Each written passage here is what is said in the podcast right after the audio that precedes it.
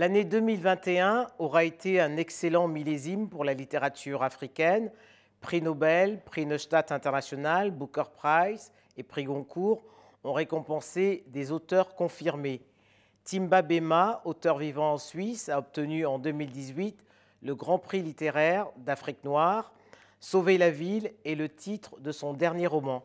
Timba Bema, bonjour et meilleurs voeux. Oui, bonjour, meilleurs voeux à vous et à vos téléspectateurs. Avant de vous entendre sur votre dernier livre, qu'avez-vous pensé des nombreux prix qui ont salué la vitalité de la littérature africaine en 2021 Bon, il faut avouer en fait que j'avais déjà commencé à réfléchir à cette question et puis j'avais notamment comme une tribune donc euh, vers le mois de juin à peu près donc un article en fait qui a beaucoup circulé, hein, qui a beaucoup fait parler de lui et puis qui a même été repris au moment où justement ces prix ont été décernés parce que ben, se posait la question mais qui est en fait ce, cet écrivain-là qui pensait déjà à tout ça? Donc je pense que déjà c'est une très bonne chose et que euh, la littérature mondiale est très en retard en fait euh, par rapport à la, littérature africaine, c'est-à-dire que nous sommes très créatifs, nous sommes euh, très bons, très forts, nous avons une maîtrise on va dire de la narration, nous avons une maîtrise des temps, on a aussi ce que je peux appeler un regard sur l'histoire un regard sur l'humain qui nécessite simplement que les autres viennent euh, euh, puiser auprès de nous. Hein. Ça me fait par exemple penser à cette question de l'écologie, où par exemple il y a plusieurs, on va dire, organisations qui veulent venir nous apprendre par exemple ce que c'est que l'écologie en Afrique, alors que nous avons su préserver et, magnifier, hein, organiser des environnements relativement complexes comme par exemple la forêt équatoriale. Donc c'est une bonne chose mais ça ne devrait être qu'un début, parce que je pense que les vannes sont apparemment, apparemment à présent ouvertes, et puis euh, l'Afrique, voilà, le temps de l'Afrique est arrivé, et puis nous allons inonder le monde de notre génie, de notre savoir, de notre talent. Jusqu'ici, vous étiez euh, plus porté sur des nouvelles et des poèmes. Quelles sont les raisons qui vous ont amené à écrire sur les, les tourments de la ville au point qu'il faille la sauver? Oui, bon, on va dire en fait que la ville, en fait, c'est vraiment l'espace de vie. Hein, la ville, c'est en fait l'espace conçu par les êtres humains pour arriver à leur accomplissement. C'est-à-dire, vous savez pertinemment que la ville, par exemple, les marchandises arrivent dans la ville, les êtres humains arrivent dans la ville. La ville, c'est un endroit de réalisation. Par exemple, quand je prends la ville dans laquelle je suis c'est un espace où euh, près de la moitié, sinon hein, plus de la moitié des personnes qui s'y trouvent ne, sont pas originaires, donc sont venues à Douala pour se réaliser.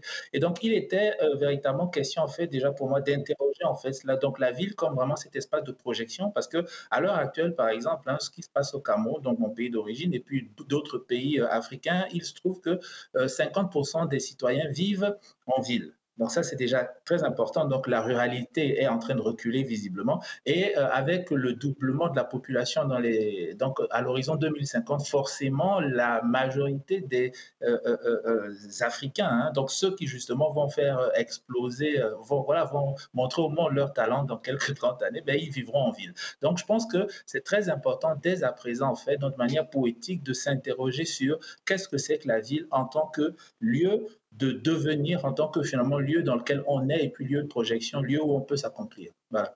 Mais est-ce que ces villes africaines ont été pensées pour euh, cette population qui, comme vous le rappeliez, à l'horizon 2050 sera de 2 milliards d'habitants sur le continent? Justement, c'est que la ville n'est pas suffisamment pensée, d'où le rôle du poète. Par exemple, là, je, je, regarde juste une chose, par exemple, c'est-à-dire qu'il y a eu des étapes comme ça cruciales, on va dire, hein, dans euh, euh, la vie, on va dire, intellectuelle ou même simplement dans la vie euh, de l'Afrique. C'est-à-dire que les années, par exemple, 50, 60 ont été des années cruciales et on a vu, par exemple, des poètes surgir, hein, donc des poètes comme Senghor, des poètes comme Césaire, par exemple, surgir pour en fait donner finalement une pensée et une profondeur à cet espace-là. Donc Senghor, il a fait ce travail, Césaire, il a fait ce travail.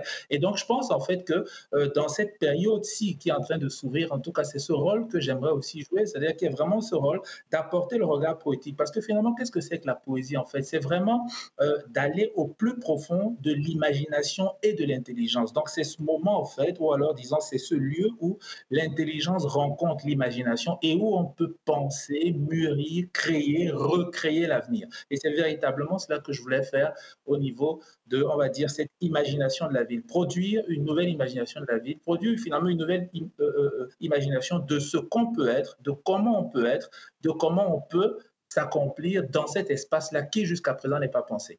Alors, la ville imaginaire pour vous, Timbabema, quelle est-elle? Bon, ben, la ville imaginaire, en fait, c'est déjà une ville, en fait, pour moi, qui euh, protège. C'est aussi une ville, en fait, qui euh, permet finalement de se réaliser et euh, si je reviens par exemple sur la protection, c'est-à-dire qu'il y a une chose en fait qui m'a beaucoup frappé, c'est en fait que la ville est encore empreinte, par exemple, de ce que je peux appeler la colonialité. C'est-à-dire que la ville est encore perçue comme un espace, par exemple, de pillage. Hein. C'est-à-dire qu'on vient en ville pour piller. Et donc ça, ça a des conséquences quand même dramatiques. Quand je prends par exemple Douala, Bali, où je suis né, il y a comme cela dans l'inconscient en fait des individus cette idée comme quoi ceux qui viennent viennent piller. Donc il y a véritablement en fait dans ce côté hein, de, de, de la ville coloniale qu'il faut véritablement transformer en quelque chose d'autre. Et donc forcément, ce côté de la ville coloniale produit en fait des réactions, on va dire, euh, très très violentes, comme par exemple le lynchage, et qui en fait est, véritablement la question au cœur hein, de cette odyssée que j'ai vraiment voulu interroger. C'est-à-dire que quelle est en fait finalement cette ville qui est prête, disposée à lyncher, à détruire finalement hein, les corps au lieu de les protéger de ceux qui la font? Finalement. Donc il y a véritablement ce côté-là, mais il y a aussi le côté, on va dire, d'une ville en fait qui ne doit pas être coupée de son passé. Hein notamment euh, à travers, hein, parce que donc cette vie de Douala, voilà, qui m'est qui m'est absolument chère. Il y a en fait comme cela un personnage hein, qui est le pélican qui apparaît dans dans donc dans l'Odyssée. Et puis ben, ce pélican en fait c'est le rattachement avec donc la culture Douala dont euh, je suis originaire. Et donc c'est très important en fait pour moi que la ville garde une profondeur, elle garde un passé. Il est absolument exclu qu'une ville puisse se projeter dans l'avenir sans véritablement avoir su conserver et même transformer finalement ce qui font ces légendes les plus anciennes et qui expliquent finalement les individus qui y vivent ou même qui expliquent simplement l'espace. C'est presque une, ville avec une dimension un peu mystique. Votre description de Douala, la, capitale économique du Cameroun, est, impitoyable. Hein. Une ville que vous comparez à, à Sodome et Gomorre. Pourquoi c'est une ville maudite à vos yeux? Non, elle n'est pas maudite. Elle n'est pas du tout maudite. C'est justement cette question de la colonialité. C'est-à-dire, en fait, que euh, Douala, en fait, c'est une ville qui a été créée, on va dire, pour les besoins de la colonisation. Ça la première capitale, notamment de l'Empire, euh, hein, donc de la colonie allemande. Donc, créé pour la colonisation, créé pour le pillage, créé pour l'exploitation. Et donc, forcément, en fait, euh, il y a euh, des réflexes comme ça, en fait, il y a des, des, des habitudes qui s'installent et qu'il faut décortiquer en tant que poète, notamment, et qu'il faut déconstruire et puis dépasser.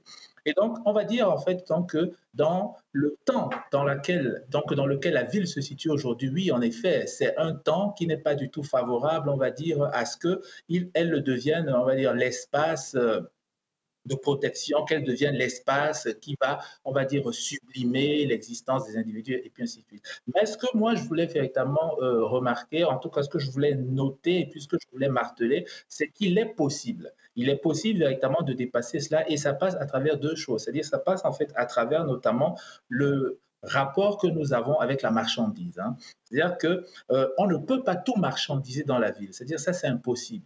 Notamment, donc, ça va en fait dire qu'il ben, y a un frein, par exemple, qu'il faut mettre au niveau du capitalisme. Donc, il faut arrêter et remettre quelque part ben, du mystère, remettre quelque part du sacré. Donc, il y a certaines choses, en fait, qu'on devrait sortir du marché et qui doivent être relativement protégées. Et je pense donc que c'est dans cette articulation-là. C'est-à-dire que finalement, pour avoir suffisamment de biens, pour avoir suffisamment, on dire, de marchandises, pour que tout le monde soit heureux, il faut exclure, mais alors c'est central, un certain nombre de choses du marché et c'est véritablement à partir de là que la ville pourra accomplir ses promesses. Donc, je ne veux pas du tout la voir euh, sous un angle pessimiste, mais je veux la saisir véritablement comme une balle qui est en train de traverser l'espace et puis qui sort progressivement de l'ombre pour aller vers une lumière rayonnante. Et quel rapport avec Oumniobé, le célèbre indépendantiste camerounais, dans cette odyssée?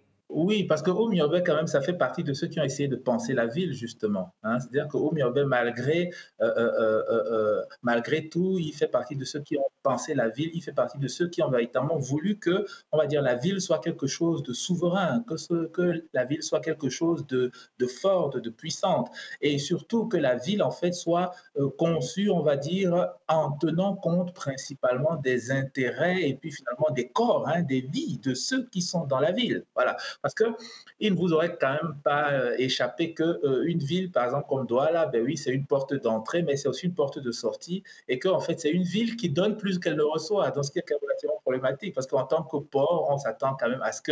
Euh, elle ne soit pas simplement en fait ce lieu par lequel transitent finalement les forces vives ou alors on va dire la richesse hein, produite par le territoire. Et donc le, rapport ici avec Onyobe était très important, notamment à travers euh, cet aspect-là. Et puis, pour moi, il y a une chose quand même qui m'a beaucoup intéressé chez lui, hein, c'est-à-dire qu'au-delà justement aussi de l'aspect euh, de la on va dire, de l'homme politique, c'est aussi ses carnets de rêves. Hein. C'est-à-dire que la première fois que j'ai entendu parler des carnets de rêves de, de c'est-à-dire que je n'ai eu qu'en tête cette idée-là. Donc, par exemple, pendant 15 ans, en fait, j'ai cherché ces carnets de rêves sans me rendre compte, en fait, qu'ils euh, étaient déjà inclus dans un livre d'Achille Mbembe. Et donc, forcément, ben, je me suis précipité. Et puis, ben, quand j'ai découvert ça, voilà. Donc, oui, notait, en fait, ses rêves, rêves en plein maquis. Et donc, voilà, je, pour moi, il était juste inconcevable. Donc, justement, hein, pour quelqu'un qui rêve la ville, et, puis moi, en tant que poète, il était juste inconcevable. Donc, euh, étant dans ce travail-là de rêver la ville, que je ne puisse pas mettre les rêves d'Oumiobe dans Sauver la ville. Voilà. Donc, ils y font partie, et puis je suis très content de ce geste. En tout cas, ils sont très bien remarqués. Pour avoir connu d'autres villes, Paris, Nantes, et puis désormais euh, Lausanne, où vous vivez depuis quelques années, que vous ont apporter ces différentes villes? Oui, on va dire en fait, bon, peut-être si je prends par la dernière ville, euh, bon, toi là, c'est vraiment la ville bruyante. Hein. Je pense que vous avez remarqué le tintamarre et tout. Hein. c'est vraiment une ville où même la nuit, en fait, ça bouge et puis on est sollicité euh, à tous les coups. Et je pense que par exemple, si je prends le cas de Nantes, par exemple, Nantes, c'est une ville où il pleuvait beaucoup. Et donc, quelque part, en fait, et puis aussi un peu au fond de l'estuaire. Donc, ça me rappelait un peu voilà, Et je trouve que c'était une bonne transition, en fait, pour moi, voilà. Donc, de quitter, en fait, ben, une ville au bord de l'eau et puis retrouver une autre ville aussi pas si loin que ça. Euh, il y a aussi un passé, hein, forcément, de Nantes, un passé esclavagiste. Donc, cela veut dire forcément que si Bimbia était l'un des grands hubs? De la traite, mais forcément qu'il y a euh, des Camerounais qui sont passés par Nantes et puis ainsi de suite. Donc, c'était une bonne transition, en tout cas, je pense, une bonne, euh, donc un bon accès. Et puis, euh, il y a aussi cet attrait de la montagne. Hein. C'est-à-dire qu'en même temps, par exemple, que j'étais à Douala, ben, j'avais vraiment un grand attrait de la montagne. Et je pense que Lausanne, c'est ce que je retrouve. C'est-à-dire, c'est l'attrait de la montagne, c'est le calme, c'est la nature, c'est le paysage.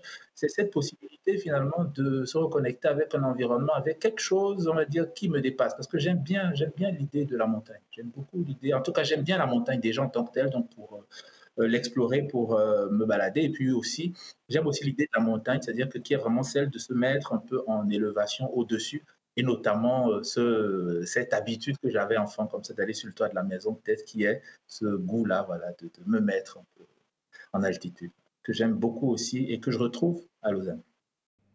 Timba Bemba, merci. Je vous remercie.